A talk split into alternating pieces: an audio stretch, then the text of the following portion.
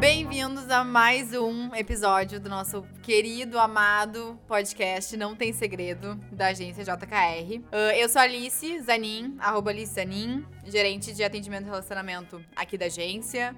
Uh, hoje estou com uma convidada que é, está dobrada aqui na minha frente, Ana Júlia, e a sua irmã gêmea, Débora. Ambas, Ana Júlia QM, Débora QM no Instagram. Se quiserem conferir a semelhança. Gente, eu tô chocada, elas são realmente iguais. Não, não basta só fisicamente, é o jeito, é o, a voz, tudo. Gírias. Os ouvintes que lutem pra saber quem é quem, né? Verdade. Mas gurias se apresentem, o que, que vocês fazem? A Débora tá aqui de passagem, né? De visita com a gente. Então, uma convidada super especial. A gente tinha que fazer podcast essa semana pra não perder a presença dela. Conta É. um pouquinho pra gente. Eu sou a Débora, eu sou formada em design de produto, mas fui raptada pela publicidade. Comecei com marketing digital, isso é um pouco amplo, mas comecei como redatora SEO, depois fui para mídias sociais e hoje eu sou planejamento numa agência de publicidade lá em São Paulo. Moro em São Paulo há uns três anos já. E aí vim essa semana visitar a família, muito tempo longe. E aí me enfiei aqui no podcast, queria, né? Eu sou a Ana Júlia, sou atendimento na JKR. Ah, meu background é de TI, né? Eu larguei computação pra entrar pro marketing. Então cá estou com. Sempre trazendo uns insights diferentes, mas é isso. Marketing, atendimento. Tudo uma mistureba, É, né? mistureba. E é um pouquinho do que a gente vai falar hoje. Dessa nossa área muito ampla, muito plural, que acho que é uma das coisas mais positivas hum, que a gente pode falar dela, né? E o que acaba pegando tanta gente, raptando tanta gente de outras áreas. E vamos começar por onde, gurias? Eu acho que já que pegamos esse gancho, pode ser por isso, né? Ah, comentar que, na verdade, eh, enriquece muito a área cada um ter feito uma coisa. A senhorita mesma não é formada em marketing, né? Sou relações públicas. Ahn, aí até é engraçado pensar nisso, né? Porque eu não fazia a menor ideia que eu ia estar trabalhando numa agência de marketing digital quando eu iniciei a faculdade. Queria trabalhar com gente, entrei em relações públicas por causa disso, ah, que sempre foi uma coisa muito forte, né? Eu sempre falo que relações públicas me escolheu, não fui eu que acabei escolhendo esse curso. E nunca imaginei, imagina, comecei a faculdade, iniciei, né? Já me formei, mas quando eu iniciei, seis anos atrás, não passava nada pela minha cabeça que eu ia trabalhar com marketing e com a parte di- digital, né? Com redes sociais, internet, até porque mal existia, não se falava tanto, né? A Sim. gente não tinha essas profissões tão definidas. E hoje em dia, como é legal essa. Somos comunicadores, né? A gente pode dizer isso, eu acho. Sim. Sim, sim. E eu acho que é uma área também que não exige diploma, né? É aquela coisa do tipo, ah, sei fazer, fiz uns cursos ali, fiz uns cursos aqui, e quando tu vê, tu tá mandando super bem e tá inteirado, e eu acho que e até esses backgrounds diferentes também enriquecem muito de cada um tem uma vivência, um olhar diferente, de, sei lá, tra- trazer um design de produto lá, um olhar muito mais metódico pra, pra, pra comunicação. Analítico. Sim. É, e É, acho que a minha área de formação, que é o design, tem muito essa, essa briga do preciso do diploma ou não. Eu, pessoalmente, não fico muito ofendida com quem se chama de designer sem necessariamente ser. A gente sabe que tem muita gente que se forma em publicidade que vai para a área do design. Acho que a única coisa que me ofende um pouco é designer de sobrancelha, designer de bolos, porque aí eu acho que, que tá indo um pouco longe, não tem formação para isso. É Aí- outra coisa. Aí ultrapassa um Aí é pouco. outra coisa, mas tudo bem. Acho que a parte do design é, vale muito para comunicação, para o marketing e principalmente para a área que eu trabalho, que é planejamento, que é realmente essa questão da, do design thinking, que virou tão na moda agora, que é algo que a gente aprende muito no, na faculdade, que é não me vem com problema, me vem com solução. E o planejamento é muito trazer a solução para o cliente de, ah, tu quer lançar um produto, beleza, esse aqui é o teu nicho, como que tu conversa com eles, ah, que canais que eles consomem, que forma que tu conversa com eles, então está sempre resolvendo um problema. Isso eu acho muito maravilhoso, porque isso é algo muito necessário. Tem muitos produtos necessários no mercado que não estão falando com as pessoas certas. E eu acho que a comunicação faz a tradução. É cuidar das dores do, no- do nosso público, né? Literalmente. É, o- é pra Literalmente. isso que, o- que o marketing e o, e- e o produto em si existem. Sim, e às vezes até traduzir uma coisa que eles não estavam enxergando, né? Às vezes a gente propõe uma dor que eles não identificavam no próprio público. A gente tá aqui pra expandir justamente essa, essa carta de relacionamento que a marca tem com seus clientes. Daqui a pouco eles estão comunicando com um nicho muito, muito, muito, muito específico, eles não estão vendo quanto eles podem abranger outras, outros nichos, outras pessoas e até, às vezes, comunicar com outras marcas, né?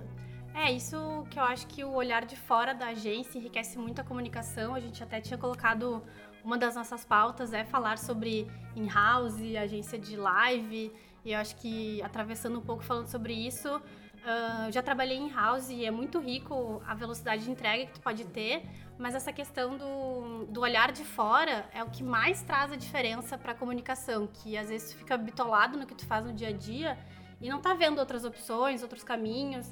Então essa troca com, com o olhar de fora, com recursos que tu tem dentro da, da tua própria empresa, Uh, tem que ser mais estimulado, não dá para trabalhar de uma forma só. E é muito a ver até, às vezes, é uma coisa que a gente, que a gente passa, né? Que todo cliente quer que a gente seja o único atendimento que atende eles, que o nosso designer trabalhe só para eles, que o performance trabalhe só para eles, mas o fato de eu não atender só eles, de eu atender outra conta, do designer trabalhar com outros clientes, é o que enriquece a nossa comunicação com esse um cliente. Então, Sim. assim, é mais vantajoso tu enxergar alguém que trabalhe com várias coisas e contigo para ter essa, essa soma, né? E essa pluralidade de conversa, do que ter alguém que só fala contigo, que é a questão do in-house, né? É. Se, tu tá, se tu trabalha, se tu faz a publicidade da, da tua própria, né, in-house, digamos, não sei como é que traduz o... É, não, agência interna, né? É. Que é Equipe isso? interna, a gente fala bastante assim, tem é. um tipo, tu, tu acaba ficando bitolado naquilo. Tu só faz aquilo para aquela marca, para aquela coisa, e tu não tem a visão plural e ampla. E até eu, tipo, eu atendo dois clientes. Mas eu tenho colegas que atendem mais outros, enfim, tantos clientes quantos tem na agência. E a gente conversa muito, a gente faz muita troca, a gente se pede ajuda. Então, mesmo que eu atenda só dois, a gente acaba, tipo, dando pitaco um monte de coisa, entendendo um monte de coisa, conhecendo um monte de coisa. E tudo isso enriquece o nosso repertório, né? Total. Isso em agência, eu nunca, nunca quis trabalhar em agência, assim. Não, não que eu era contra, mas também não era uma coisa que eu, nossa, quero ter essa experiência por, né, ser relações públicas. Que eu acho que todo publicitário iniciante na faculdade tem, quero trabalhar numa agência pra ter aquela experiência. Uma agência foda, Uma grande. agência foda, grande, aquela correria, aquela loucura. Não é tão, tão, tão simples assim, tá, gente? Não se iludam. E não é tão. Não é tão. Uh, também entra a glamorização do, do overtrabalho, né? Tipo, que é uma coisa que aqui a gente é muito chocante quanto respeita, tipo, Deu, deu horário de trabalho, deu horário de trabalho. A galera glamoriza essa correria de agência, né? Vira não, noite. E não, tipo... Que é muito comum, E se a agência é organizada e trabalha direitinho, não é necessário fazer essas coisas. Trabalhar bem é ser produtivo e eficiente no seu horário, né? Acho que talvez hoje uma das coisas mais uh, contraditórias, assim, que geram muitos debates, uh, e eu vejo muito isso com o pessoal que eu acabo entrevistando muito, assim, que vem de outras agências, que fala muito, nossa, porque lá era uma, uma pressão horrível, porque a gente tinha, se não terminasse o negócio até as duas da manhã, eu ia ser demitida, eu ficava tipo, gente, pelo amor de Deus, entendeu? E aqui é o contrário, a gente manda as pessoas embora no seu horário. Tipo, não, deu. É, chegou teu horário, tá? Tchau, vai embora, fecha tudo, amanhã a gente resolve. Sim. E claro, às vezes acontecem coisas que, né, imprevistos. Sim, mas isso tem que ser exceção, né? Sim. E exato. isso faz parte da entrega de qualidade pro nosso trabalho. Ter esse tempo pra desopilar a cabeça, ainda mais a gente que trabalha com comunicação com uh, criatividade muito, que é essa, essa parte que criatividade vai influenciar em tudo, resolução de problemas, entregar um trabalho melhor para o cliente. A gente tem que estar um pouco leve também, né? Não adianta. Sim, e tem que ter, e, tipo, e até a questão de ter hobbies, né? Que é, tu tem que deixar a pessoa relaxar, descansar, focar nas coisas que ela gosta de fazer fora de agência, porque até aquilo até o descanso, ele é produtivo, né? É o beber de outras fontes. Tu tá fazendo um vídeo pro cliente, tu chegar em casa e poder ficar assistindo a Netflix, que vai dar ideias porque tu quer fazer. Quando tu tá assistindo coisas que são tangenciais ao teu trabalho, mas não necessariamente, enriquece muito também. E precisa descansar a cabeça, né? É, e até, tipo, agora veio o boom de TikTok, Reels, e, e eu me enfiei. Eu comentei com a Alice que um dia eu entrei no TikTok e quando eu vi eu tava duas horas e só consumindo aquele conteúdo, consumindo aquele conteúdo. E, tipo, convenhamos, TikTok é muito adolescente, Mas acaba trazendo. Daí eu acordei no outro dia com um monte de ideia de que, de que forma a gente pode traduzir aquele jeito de conteúdo que tá super bombando e que alcance um público diferente ou que outros clientes se encaixem naquele tipo de produção de conteúdo. E eu tava ali no lazer, né? Mas aí depois já aquilo já vai fervendo no cérebro, tu vai acrescentando. Isso que é tão legal da nossa área, né? É o quanto todas essas vivências e, coisas externas do dia a dia a gente consegue traduzir pro, pro entregar pro nosso trabalho e contribuir pro, pro nosso trabalho. E isso, de novo, da questão da, da agência, né? Ou essa, é, vivenciar, entender de tanta coisa diferente, de, de tanto uh, de tantas áreas, produtos, mercados que a gente nunca achou que ia trabalhar ou ter algum contato ou algum conhecimento. A gente falou até um pouquinho no, no outro no outro episódio de podcast sobre atendimento, né? Que aqui o pessoal entende de corte de carne, eu entendo tipo de guindaste. Um começou a jogar LOL, né? League of Legends, só por causa do cliente, tipo, virou, entrou no mundo do, Sim, do LOL. Virou se, jogador. Virou jogador. E isso é o tão legal de agência, né? Essa pluralidade de tantos conteúdos e, e tantos negócios sendo e todos os dias, né? Tendo essa troca. Acho que é o que eu mais gosto de trabalhar em agência, como eu comentei, já trabalhei em house, mas aí tu tá sempre em cima do mesmo produto. Eu já trabalhei uma que era um e-commerce de esportes, então eu ficava o dia inteiro vendo sobre tênis, que particularmente não é minha área de interesse, mas que também já trabalhei no, uh, na Sephora, que era maquiagem, que era tipo, meu Deus, que delícia. Mas aí quando eu fui pra agência, já atendi cliente de massas, de banco, de um milhão de outras coisas, que aí parece que vai fervilhando muito mais o cérebro. E aí um dia tu tá fazendo um negócio que é de maquiagem, no dia seguinte é um negócio de banco, no outro é um negócio de massa. E aí tu tem que ser múltiplo, pesquisar um monte de fontes, beber em um monte de fontes, e isso eu acho muito enriquecedor. Porque aí é aquela coisa, tá num dia num jantar com os amigos, tem uma trivia super particular sobre o mundo das massas. É interessante. Eu particularmente acho que enriquece muito nossos interesses.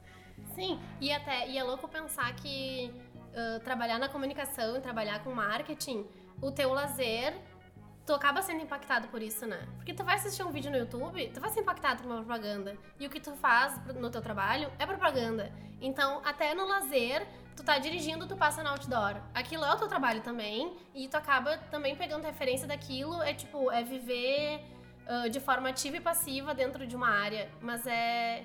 Mas é uma área que não é opressiva, né? Não é da. Eu imagino que se tu é da área do direito, tu não quer estar, tipo, inserido naquilo dia e noite, noite e dia, ser impactado por aquilo 24 horas. É, Já o marketing, a gente trabalha para fazer todas as coisas serem palatáveis. Então, até na área de lazer, no teu momento de lazer, não é agressivo ser impactado por aquilo. Mas isso eu acho que torna mais difícil o equilíbrio, né? O, a gente nunca Sim. consegue desligar. E isso é. Eu, por amar, né, o que eu faço, não, não sinto tanto, mas às vezes a gente fica também com, tá, preciso desligar. E aquela coisa, tipo assim, ó, tem final de semana, que chega um sábado, eu não tenho algum, alguma coisa importante, né, voltada ao trabalho. Eu fico horas, às vezes, sem mexer no celular. Porque a gente. Sim. As pessoas não entendem às vezes, mas a gente vive disso o dia inteiro. Não, e tipo, e, as- e entrar no Instagram, é, tu entra no Instagram em horário de trabalho. Tipo, não é assim, ai, mas trabalha, trabalha no Instagram. Não, tu entra ali, tu tem que postar alguma coisa, tu acaba, tipo, vendo referências e tal. E às vezes tu tá de bobeira, sei lá, 8 da noite, antes, né? Antes de jantar. E tu acaba sendo impactado por referência, aí tu envia no grupo da agência, olha essa referência que legal, e quando tu vê 8 da noite, tu tá trabalhando sem querer. E, e tu entra, forma uma bola de neve dentro do cérebro, né? O Até WhatsApp, né? O WhatsApp a gente trabalha aqui na agência com o WhatsApp, a gente tem né, os nossos grupos internos, contato com o grupo com o cliente, contato com os clientes. E direto vem amigo meu, tô te vendo online, por que, que tu não responde? Aí eu falei, porra, eu tô trabalhando, caralho. Eu não estou. Gente, perdão, nomes. Mas estou trabalhando, tipo, é o, é o nosso dia a dia, né? É, o- é comum. Então Sim. não é, é trabalho. E isso às vezes acaba consumindo muito e essa. E tem essa dificuldade do, do equilíbrio e do conseguir desligar, né? É, acho que esse é o ponto negativo de, do trabalho invadir nossas vidas pessoais, que eu sou muito, muito, muito contra, embora, obviamente, aconteça. Contra, contra e culpada. É, mas acontece com qualquer pessoa de qualquer área, que nem tu falou do direito. O cara vai lá comprar alguma coisa no shopping e tá insatisfeito com o atendimento dele, ele já tá lá fazendo processinho na cabeça. Não é "Eu estou fora do meu horário de trabalho, não tô pensando em direito e em inglês. Mas é que eu acho que o uso do WhatsApp é uma coisa que, que a gente deixou acontecer na nossa vida profissional, que é muito, muito danosa. E, de novo, em qualquer área, não é só da publicidade. Que é óbvio que essa questão de, ah, facilita a comunicação e é maravilhoso, mas É, é, mais, limites. é mais um lugar para tu organizar, né? Porque tem coisas de ah, tô investindo 20 mil aqui nesse post, tu não pode deixar essa interação no WhatsApp sem, sem validar por e-mail, tipo, ó, o cliente realmente deu ok. Tipo, está, está acertado em algum lugar. Pausa para os anunciantes. Ai, esse sonzinho. Bela Vista geladinha, claro. Geladinha. Como quando sempre. Ah, mas que eu ia dizer também, e, e- e se torna um exercício, né? A questão de trabalhar ali no WhatsApp sempre. Oh, barulhinho de fundo. Porque hum, no começo, quando, pra mim, o WhatsApp sempre foi uma coisa de, de lazer, contato com os amigos e, enfim, papos. E aí tu tá ali no WhatsApp e tu vê aqueles outros grupos pipocando, né? E aí tu fica assim, não, eu estou trabalhando agora. E é um exercício tanto no horário de trabalho quanto no horário fora de trabalho. É parar de trabalhar e ver grupo de cliente pipocando e ter que se segurar. Eu já vai, óbvio Nossa, a gente acaba. gatilho, eu não consigo. A eu gente tenho, fico acaba- bem aflita. Eu a gente acaba não. caindo no golpe de vez em quando do tipo. Vou só dar uma olhadinha. É, por exemplo, assim, ai, se é- considerando uma, uma vida fora de pandemia, se fosse sexta-feira, 8 da noite, que eu já tô me arrumando pra fazer alguma coisa, eu ia ignorar completamente aquela mensagem do tipo assim, não ia nem me ocupar espaço no cérebro. Só que se eu tô de bobeira em casa sem fazer nada, ainda mais agora a pandemia que estar de bobeira é muito mais parte do nosso tempo, tu pensa assim, ai, o que que tem a responder? Só que aí tu treina o teu cliente a exigir resposta às 8 da noite. E aí, de é, novo... e aí onde que fica também a saúde de, tipo, ainda mais em pandemia, que a gente não tem mais limitadores claros de espaços de vida. Não tem mais eu acordar de manhã, tomar banho, tomar café e ir pra agência e é lá que eu trabalho estou de corpo disponível. Agora a tua casa virou o teu corpo disponível de trabalho a gente...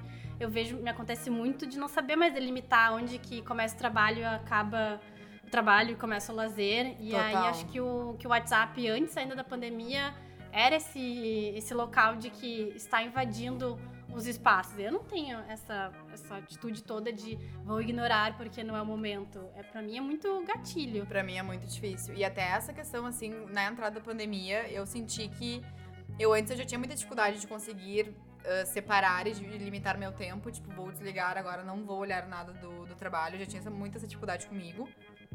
E agora, em questão de home office, gente, pra mim é, se tornou muito mais cansativo porque eu tô o dia inteiro no mesmo ambiente. Antes, ok, né? Eu vim aqui pra agência, tinha. É, é uma energia, porque não adianta, é, é o pessoal junto trabalhando, é aquele clima maravilhoso, que, meu Deus, que saudade. Ver isso aqui vazio, a gente tá aqui na agência gravando, né? Ver isso aqui vazio dá um aperto no coração, porque Não, o clima daqui é muito diferenciado, que bom. E agora eu em casa fico literalmente o dia inteiro no, no mesmo lugar. Às vezes tento tentar passar pro sofá pra dar uma. Fico com dor nas costas, né? A idade bate uma hora. E aí volta pra mesa, mas tipo, o momento que eu vou parar já é muito depois do meu horário, claro. E ainda eu, tipo, tô no mesmo lugar. Então, tipo, parece que eu literalmente não parei, então não descanso. É que eu acho que essa questão da pandemia também trouxe esse outro ônus mental, que a gente fica muito inseguro com tudo que tá acontecendo, e daí a gente pensa, não, preciso entregar muito mais, preciso garantir que eu ainda estou aqui, preciso acalmar meus clientes de que ainda estou disponível, e aí acaba realmente invadindo mais o nosso espaço por essa questão de, de compromisso e de medo, né? A gente acaba ficando um pouco inseguro, tipo, ai, meu trabalho, a minha interação com as pessoas. A gente vai falar agora de concorrência. Esse tempo eu tava falando com a Ana Júlia sobre essa prática do mercado e que lá na, na Ref, onde eu trabalho, tem, tem bastante, tem muito. Ah, inclusive agora, na época de pandemia, tá tendo muito mais. Ah, O pessoal que eu conheço de outras agências falaram que tá rolando bastante essa movimentação de, de agências, de clientes, então tá tendo muito essa busca. E a Ana Júlia falou que aqui quase não tem concorrência, né? Eu Não tem, né? A gente entrou em uma esses tempos. Que eu Nossa, sei. Que eu sei. pior que, que não. Ah, Isso é muito. Confesso que isso é muito tranquilo. Eu, eu tinha, gente falou da glamorização, né? Eu pensava que era tipo, cabeças vão rolar quando chegava em alguma situação assim. E me- isso me, me impressionou. Achei muito tranquilo. Não, não acontece, não vejo. Não passamos por nenhuma situação específica assim. Não, porque, tipo, a gente entrou numa concorrência esses tempos, né? Do o que que era? Era um projeto secreto. Ah, o projeto secreto. É. É, o Tipo, a projeto gente entrou em secreto. concorrência e eu acho, tipo, a gente até tava comentando de ah, o desgaste que é. Porque, por exemplo, cara, quando tu vai comprar um carro novo, tu não vira pra Chevrolet, pra Toyota e pra não sei o que e diz assim, me convençam a comprar de vocês. Por que que no marketing, tu Mas é como cliente, vira tipo assim, me convençam a comprar de vocês, aí tu gera um ônus bizarro de trabalho de todas as pessoas que estão ali envolvidas, sei lá, quatro, cinco agências. Tipo, e dá uma trabalheira, tipo assim, todo mundo vai te apresentar um manual de marca, uma identidade visual, uma comunicação, um guia. KV, tipo KV. assim, tu fica uma semana trabalhando e tu tá concorrendo com mais outras quatro agências. É, mas é que quando tu vai comprar um carro, a parte de convencimento já foi feita pela própria propaganda. Então é, é meio que esse comportamento predatório que se autoconsome dentro da publicidade. Porque é muito isso, a gente faz propaganda pra convencer os outros. E aí, na hora de tu convencer um cliente de que tu é válido dele, é também essa micropropaganda. Tá, mas assim. Só que ele já vem na gente pela propaganda que ele já viu a gente fazendo de outros, e né? é É um assim, ciclo. Tá, mas eu quero naquele, naquela agência lá que faz fruque. Por que, que isso já não é validação, sabe? Não, eu Por que, que ainda, tem, ainda rola esse. ela Mas agora sim, a, gente falando, uh, acontece, só que a gente, eu, eu não sei se a gente é muito tranquilo com isso. o- o- a gente, eu- claro, eu, eu pego muito isso do Rodrigo, esse clima do Rodrigo de ser tão tranquilo quanto a isso, que a gente não. Não tem um, um clima pesado de se estressar ou se preocupar, ou ah, fulano, a agência tal, a gente tá, tá contra, tá nessa disputa com tal cliente, tipo assim, não, sabe? A gente, é, é- é zero essa, essa pegada. E até aconteceu essa semana, a gente fez uma reunião de, de imersão com um cliente novo. E a gente conversando ali, e aí a gente comentou de algum, de algum case de algum cliente nosso, assim, que tinha uma situação parecida.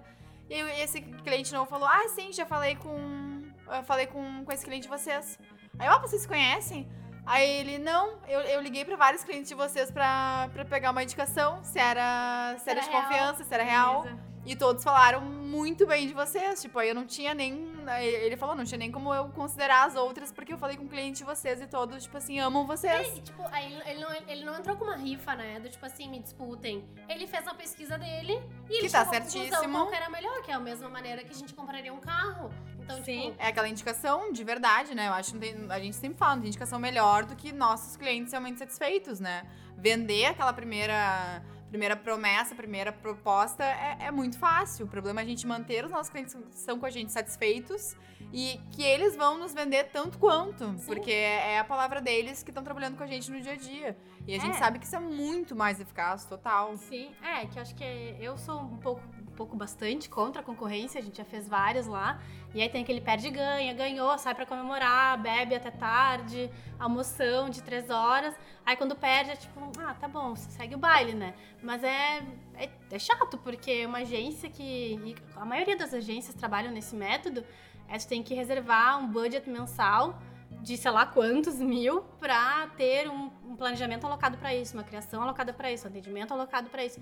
E aí fica muito custoso e é um custo que a agência tem que abraçar e segue o baile. Bem isso, não tem quem pague isso, porque as ah, os clientes não estão pagando a concorrência. Tipo, tá, ó, agências, então eu tenho 20 mil pra cada um pra vocês alocarem uma equipe pra isso. Não é assim que acontece. É, tire do teu bolso, organize essa galera se quiser ganhar esse FII. me apresente uma proposta, proposta gigante que, tipo, pra nós, quando um cliente nos contrata, é um trabalho de, sei lá, quase três semanas pra gente apresentar os primeiros materiais. Sim. E aí tem essa técnica, né, de tipo, de. claro, são grandes clientes que são. que entram, né, que Sim. disputaria uma conta. Que daí tu tá pedindo pra cinco agências diferentes alocarem três semanas de trabalho de cada uma delas. E te apresentar uma proposta e depois tu vai escolher só uma delas. Ou tu não vai escolher nenhuma, porque tu, tu- tu- pode, né, não escolher É. nenhuma. É, que eu acho que, que o, essa questão da indicação é muito mais certeiro. Lá na Ref já, já conquistou cliente só por proposta comercial, quer dizer, a gente vai quer mandar uma tabela de vamos ter tais, tais, tais profissionais alocados pra ti. E esse é o preço, e a pessoa aceitar porque ela realmente já teve contato com o teu Reel, com outros clientes e tal. Mas é aquela, aquela coisa de que uma hora o marketing de indicação acaba. Quando tu tá num mercado muito grande, e Porto Alegre é um mercado muito grande, uma hora vai acabar as pessoas que tu conhece que podem te indicar. Ou tu já trabalhou com aquela agência e tu quer dar um respiro dela e tu quer ir pra outra. Qual outra? E ela é boa? E aí tu tem cinco nomes lá e como é que tu descobre?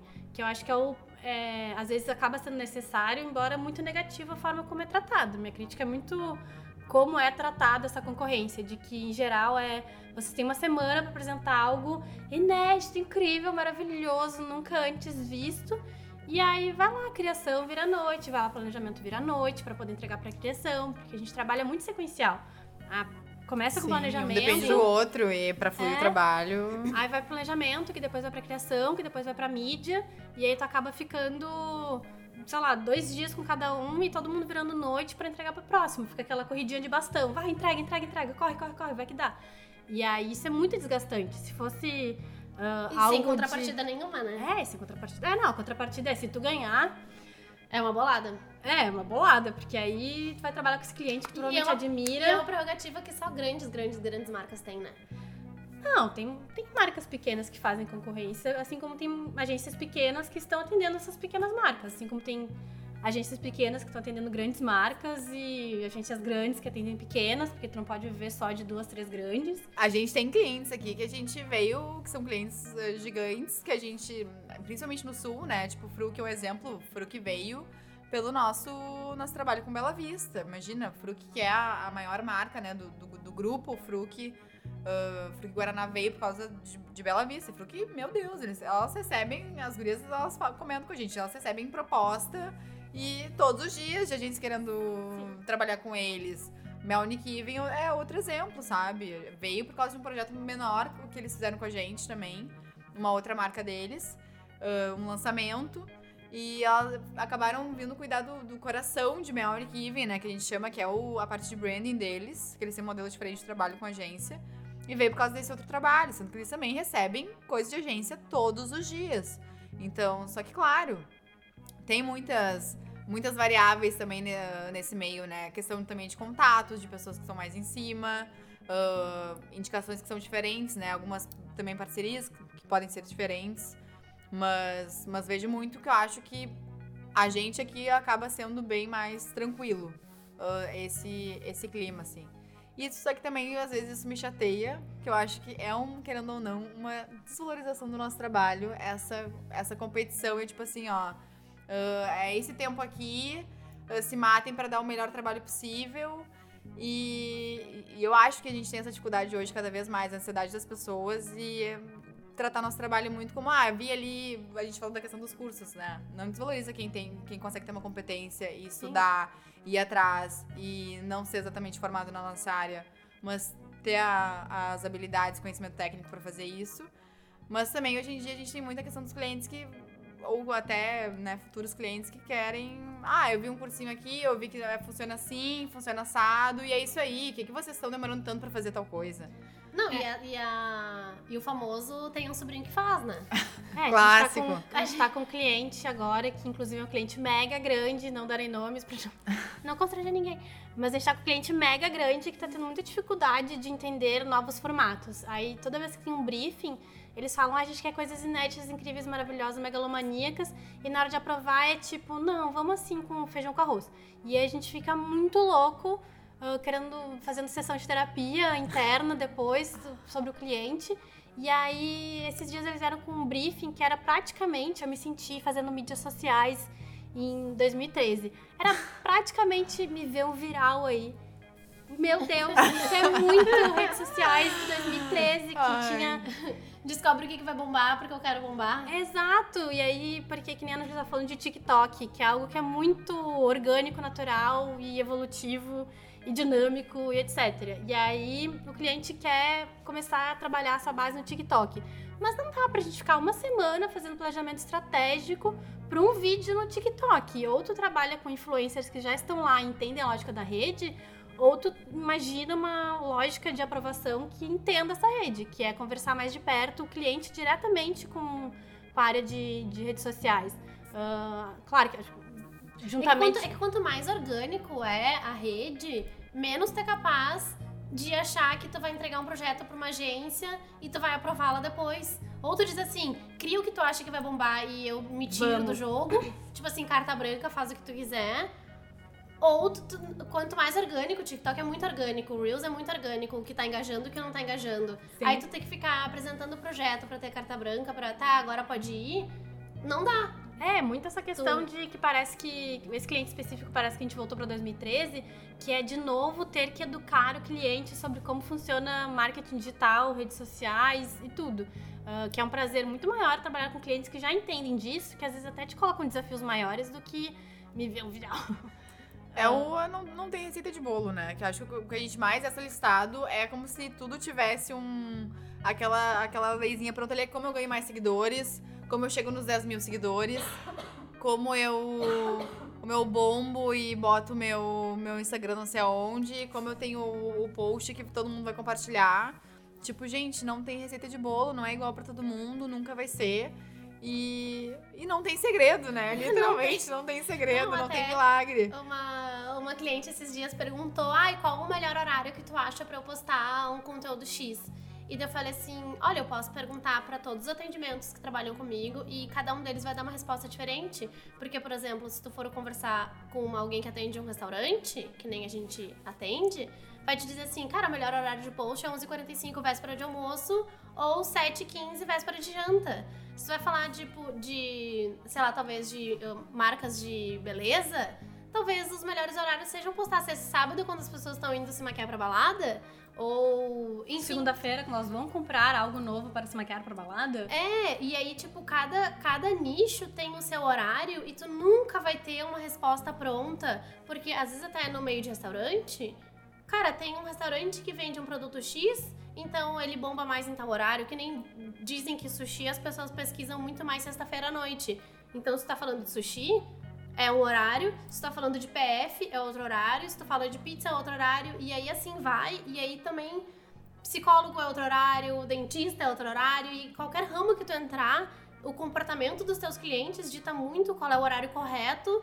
E mesmo assim, tu ainda corre o risco do Instagram, tipo, que não faz aquela entrega que a gente espera, te cortar o engajamento. É, mas aí que eu gosto, acho que pra mim a melhor pergunta, principalmente nessa questão de redes sociais, é: vamos testar?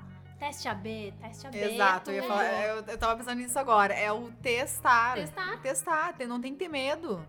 Ainda mais que redes sociais é tão mais ágil que tu pode em uma semana fazer cinco, seis, seis testes, que é muito diferente de vamos testar uma campanha de outdoor. Se tu colocar um outdoor na rua e não funcionar, até tu descobrir que não funcionou, até tu trocar, não deu. E isso acabou. é o incrível do online, tu tem a resposta na hora. Tu publicou uma propaganda no Instagram da vida, tu consegue medir instantaneamente se, aquele, se rolou clique, pra, pra onde aquele clique foi, em- aonde aquele engajou, no que, que ele clicou depois, se ele entrou no teu site ou se ele entrou no WhatsApp de reserva. O outdoor, tu fica naquela teoria e é muito mais, tipo assim, ah, eu mostrar a presença no offline do que tu ter uma medição correta do tipo, aquilo engajou ou não. É, porque não Tu tem, tem, uma, um- tu tem uma, uma, uma medição muito mais. É que o outdoor não ampla. tem um click to action, né? É mais awareness, deve ter. Se tem, eu não sei, que eu nunca fui muito do offline. Ah, me- como medir efetividade, se tu colocou um cupom, um celular, um telefone, um WhatsApp lá. Aí tô muito fora da minha alçada aqui. É, mas é que daí tu traz. O tua, tua forma de medir é trazer pro digital. Não, porque tem outras medidas que tu possa, Não, pode ó, ter que sim, claro, mas é o que eu digo do online é que tu tem, assim, na hora. Tu Ah, já não, sabe. 600 métricas, né? Sim. 600 Gente, métricas. vocês estão conseguindo identificar quem é quem. Se eu estou aqui Alice embaralhada, eu tô, tipo assim, só olhando, ainda chocada com quantas vezes parece. Imagina vocês ouvindo isso. Alice Alvivaço tá confusa já. Eu Tá aqui tô acompanhando um confusa. jogo de tênis, tá só olhando a bola. Eu acho que isso também, vocês comentando essa questão do, do offline, né? Que a gente não tem essa. Que nem a Débora falou, a gente não tem essa alçada também, pra eu também não tenho. É eu também acompanhar o, o quão legal é que nem eu falei, ah, eu iniciei a faculdade, eu tive duas cadeiras de digital na época e uma era pra fazer blog. Tipo assim, eu fico tudo bom. Foi isso que eu aprendi de digital na faculdade. E aí eu vendo o pessoal, né, a galera mais nova ah, aqui, que tá, tá no início da faculdade, e comentando, nossa, segundo semestre com, com uma, uma cadeira que fala sobre uh, métricas na- nas redes, Instagram, isso aqui. Eu, gente, que demais. Sim. E eles não fazem a menor ideia de coisas do, do mundo off, né? Tipo, de um outdoor, de uma diagramação de uma revista, de um... Isso é muito engraçado pensar, né? Que esses dias eu pedi pra um, pra um, um menino da nossa equipe, ah, faz um clipping dessas, dessas notícias. Eu E me ele senti ficou- muito ansiosa. e ele, ele ficou me olhando, tipo... O que que é clipping? O que, que é clipping? E aí eu, meu Deus, Socorro. tô velha e não dá nem pra, tipo, cobrar, porque não, não, se, faz, não se faz mais tanto, né? É, é uma abundância muito grande na, na nossa área e no, nos atributos dentro dela, né? É, porque, tipo, até a origem da palavra clipping esse- esse é uma, de uma ansiedade tá- ridícula. Que é de, tipo, de tu recortar de um jornal uma matéria e tu botar com clips em um caderno. Tu tá É fazendo um muito clipe ancião, é muito de ancião. todas as vezes É que tu apareceu em mídias, né, físicas, materiais. É, mas acho que isso de. Ai, qu- quando eu, quando eu estava na faculdade, há 100 anos atrás, e como que é agora, muda muito. E é o que eu mais gosto de, de trabalhar em agência. É porque tu tem uma reunião que é com um criativo, que às vezes está recém-formado, ou com que já é mais antigo e já tem outros macetes. Aí tu tá falando com a área de BI, com a área de atendimento. E tá todo mundo sempre muito em cima do que, que é melhores práticas da sua área. Então tu vai te enriquecendo muito como planejamento, eu faço, procuro fazer sempre que possível uh, cursos de atualização de planejamento, novas metodologias, novas uh, formas de buscar informações. E qualquer reunião que a gente tem, procuro passar isso para os colegas, uh, conversar com a área de BI ou com até a área de offline. É muito enriquecedor porque a galera fala de offline. Não, a gente colocou na revista e é palpável o quanto mudou a percepção do consumidor. A gente colocou em tal revista ou naquela outra, muda muito. Ou se a gente faz TV, como é que funciona. E eu fico muito, meu Deus, isso ainda, óbvio que ainda funciona. Óbvio que ainda funciona. E a sim. questão do, do revival, que eu particularmente acho magnífico da newsletter, que hoje em dia uh, tá rolando essa questão do slow content, que é tu poder consumir a informação na hora que tu quer, ao invés de estar tá passando o Instagram loucamente. Tu entra no teu e-mail lá às 5 da tarde, vou me atualizar no que, que eu recebi aqui, vou ler no meu tempo, se não terminei de ler, eu sei exatamente onde que tá aquela, aquela, aquele e-mail, ao invés de no Instagram, perdeu, perdeu, nem sabe mais que perfil Nossa, que tu tava sim. vendo. Outro dia eu tava procurando um post que eu queria mandar pra umas amigas. E eu fiquei do tipo, mas ai. E aí eu procurei umas três, quatro arrobas que eu achei que eram. E não achava, e não achava. Daí eu, tá, mas eu acho que eu salvei. Daí eu fui lá na bandeirinha e tava lá. Mas assim, E anúncio quando tu, pe- tu perde, é impactado, Cara, e aí tu queria ver aquilo e tu perdeu. nunca mais. Nunca mais. Sim. Esse é o problema também do. Cara, se tu tá vendo uma propaganda numa revista, revista normalmente é mensal ou semanal, Tu tu, consegue lá. voltar de uma maneira muito fácil e tranquila. No digital, se tu perdeu, nunca mais, já era. O Instagram não te impacta duas vezes com a mesma coisa. Conteúdo orgânico, no caso, né? Conteúdo pago, sim. Mas é isso, É, né? mas é que isso que eu amo, que a gente fala da moda de ser tão cíclica e como a gente tá encurtando esse ciclo de repetição, de que nos últimos 30 anos a gente viu os anos 70 voltar umas 12 vezes, o tie-dye tá agora bombando. De novo. Não aguento De mais novo. ver tie-dye, por favor, parem. Eu amo, Eu ainda nem comprei, sabe? Eu ainda nem comprei, eu já enjoei. Eu já não quero mais. Mas eu amo que nas redes sociais, na- no marketing, isso também acontece, que é a volta da newsletter, é a volta do blog um pouco também. Cara, porque... tem uns virais que de um dia pro outro tu já não aguenta mais. E é isso. E a agilidade com que as coisas, tipo, se tornam Obsoletas, e cansativas. cíclicas e cansativas. Qual era o meme esses tempos que a gente ainda comentou? Que no- a gente ia fazer no dia seguinte e já não dava mais pra algum cliente. Ah, clássico. Aquele Isso 10 que 10 é- year challenge da vida. Não, era Pode ser também. coisa.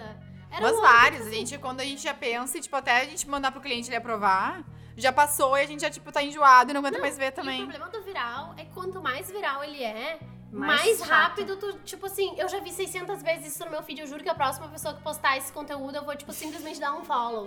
Ah, que nem aquele troço que- aplicativo que... envelhecia as pessoas. Aí do nada, tua, teu feed no Instagram era essa velha. É. E tu pensa, nossa, não sabia que eu seguia tanto vovozinho aqui, mas tá lá, todo mundo fazendo.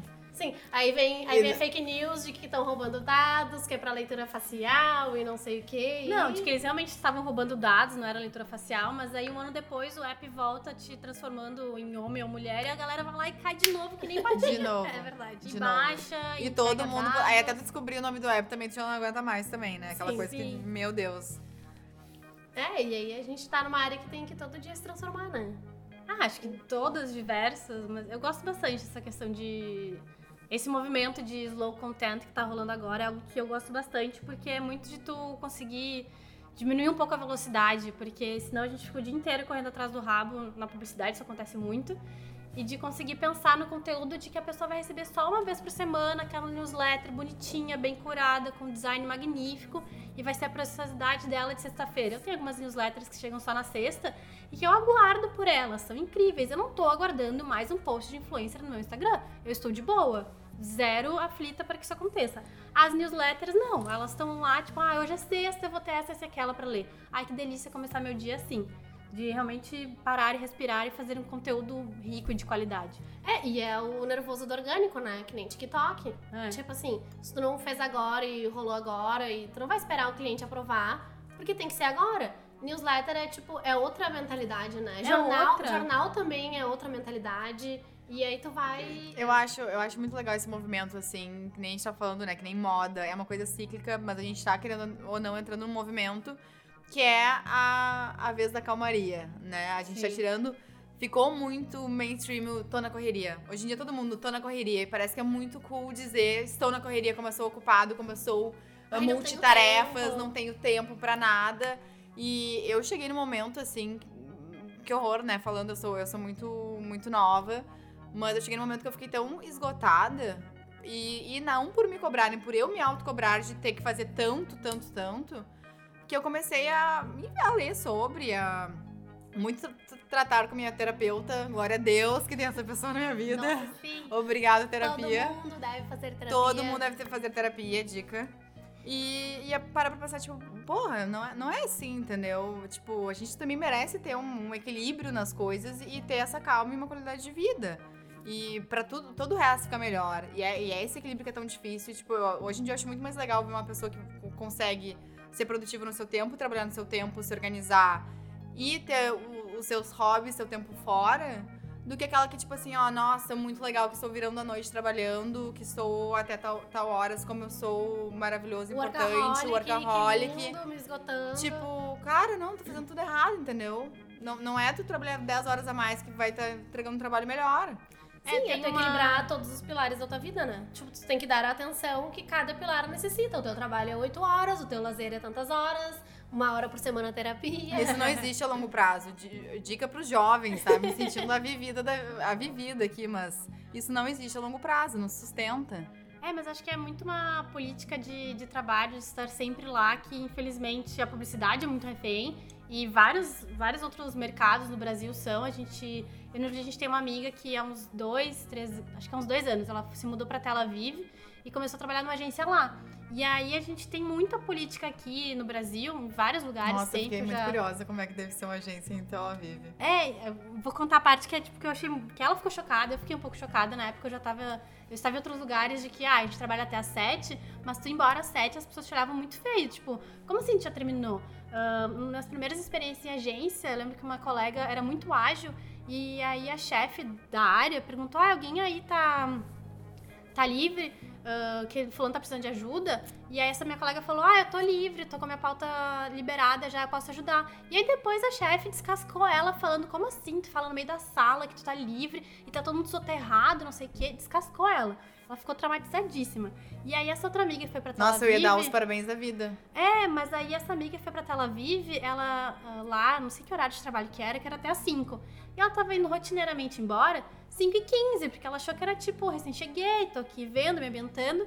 Diz que no quarto dia o chefe dela chamou ela do lado, ela ficou nervosa já e falou: Mas Hannah, tu tá tendo alguma dificuldade? Por que tu tá ficando a mais? Tu precisa de alguma ajuda? Quer que a gente ajude em alguma coisa pra ah, tu entender melhor o processo? Ficou ruim, né? Ficou Porque, tipo, ruim pra ela ter ficado a mais. Eles acharam muito estranho, porque lá era assim: se eles estão te dando o nível de trabalho que tu suporta naquelas oito horas que tu tá lá. Se tu tá ficando a mais, é uma dificuldade tua em administrar o teu horário lá. Então, que dificuldade que tu tá tendo e como que eu posso te ajudar? Sendo que aqui, o valor do corpo presente na agência parece que é muito maior do que o valor, tipo, a- Do trabalho entregue. o valor do trabalho entregue, que Isso, é... e é isso, nossa, o Ro- o Rodrigo puxando o saco do, do chefe, chefe. mas o Rodrigo me ensinou muito isso, assim.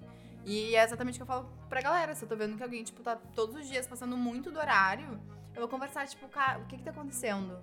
Tu não tá conseguindo te organizar, tu quer que eu fique um dia, eu juro, um dia eu fico te acompanhando pra ver o que que eu posso te- te ajudar pra, a, a ser mais produtivo, organizar teu tempo. Porque são jeitos, né? Às vezes pode, cada um faz de um jeito, às vezes pode dar um insight, né? De fazer de- de outra maneira que possa ser bem mais rápido. Enfim, Sim. mas, mas é muito isso, assim. É, é o que a gente falou no início. Ser, ser- trabalhar bem é ser produtivo no seu horário, no seu tempo. Mas eu tava. Eu comecei a ler um livro, que até foi indicação de um cliente nosso. E aí que eu me senti muito invalidada, muito validada de uma maneira ruim, que ele fala de métodos de criatividade das pessoas. Ah, e de pessoas que são planejadas e são criativas, e de pessoas que não são planejadas e são criativas. Tipo, ah, como procrastinar também é uma maneira de ser criativo. Sim. Porque assim, se tu recebe uma tarefa e tu entrega ela pronta, tipo assim, tu só reagiu aquilo. Se tá pra uma pessoa que, por exemplo, ah, tu procrastina, tu fica com aquela, tipo, Claro que tu. é, O procrastinador é a pessoa que entrega na última hora, no último segundo, no último pentelésimo de segundo. Mas tá entregue. Só- Tá entregue, claro, mas tipo, se enxerga como uma Sim. procrastinação. Só que no momento em que tu ah, recebeu aquela, aquela tarefa e aquela incumbência, não é que tu, tipo assim, ó, ai não, eu vou fazer na última hora. É, É não. Tu permite que ela fique na tua cabeça. E ela fique na tua cabeça, e ela fique na tua cabeça. E até, eu acho que foi pro Rodrigo que eu falei, ele me passou uma task de quinta, aí na sexta-feira eu entreguei, dele, tá pronta, pronta? Eu só vou mexer nisso na segunda. E daí eu falei assim, tá pronta, mas pode ser que eu tenha algum insight no fim de semana. Porque às vezes eu vou dormir e eu fico remoendo todas as coisas do meu dia, o que eu tenho que fazer no dia seguinte. Então o procrastinador, ele entrega no último segundo, mas ele passou todo esse tempo pensando. Ele não deixou para o último segundo. Ele deixou com que a cri- criatividade levasse ele para todos os caminhos possíveis até no último segundo dizer, tá, esse é o melhor. Sim. Tipo, às vezes tu ser pontual, do tipo adiantado, ou incrivelmente, nossa, já entreguei três dias antes, tá entregando só pelo resultado e tu não tá colocando tudo colocando tudo, tipo, todas as melhores maneiras com que aquilo poderia ter sido feito. Tu não, tu não explorou mentalmente todas as vias de raciocínio de fazer a melhor entrega. Tu escolheu uma, tu seguiu aquele caminho, tu entregou um planejamento pronto, mas tu não pensou, ou, ou também tu não, tu não foi confrontado por mais ninguém do tipo, e se fosse assim? E se fosse daquele jeito? Aí, aí acho que aí entra o equilíbrio, né? A, a coisa mais difícil de todos, da gente atingir em todos os patamares da vida, Da vida. que é o, o meio termo, a melhor maneira de, né, nem o de mais, nem o de menos, que é o que a gente vive buscando e nunca vai encontrar, sinto informá-los, mas a gente nunca encontra, tá? Spoiler alert. E acho que vamos encerrando, né? Falamos Sim, bastante. Vamos, vamos. Poderíamos ficar mais uns três dias Poderíamos falando, ficar mais acho. uns três dias falando facilmente. Mas Falar Com- bem e mal da publicidade é quase um hobby. amor e ódio. É aquela cachaça, né? A gente reclama, mas a gente gosta. Sim. Mas é Muito isso, obrigada, gente. gente. Agradecer a participação especial da Obrigada. Débora. Ai. Importada de São Paulo. Tô importada. E fiquem ligados. Próximo episódio, né? Toda segunda-feira. Não tem horário mais, né? Toda segunda-feira virando a noite. É, É. segunda-feira. Segunda-feira, segunda, segunda-feira entra no normalmente Spotify, não tem segredo, tá lá. Ah, ouçam com a gente, comentem o que vocês acharem. E tamo aí pra isso. E até mais. Beijo. Beijos. Beijos. Thank you.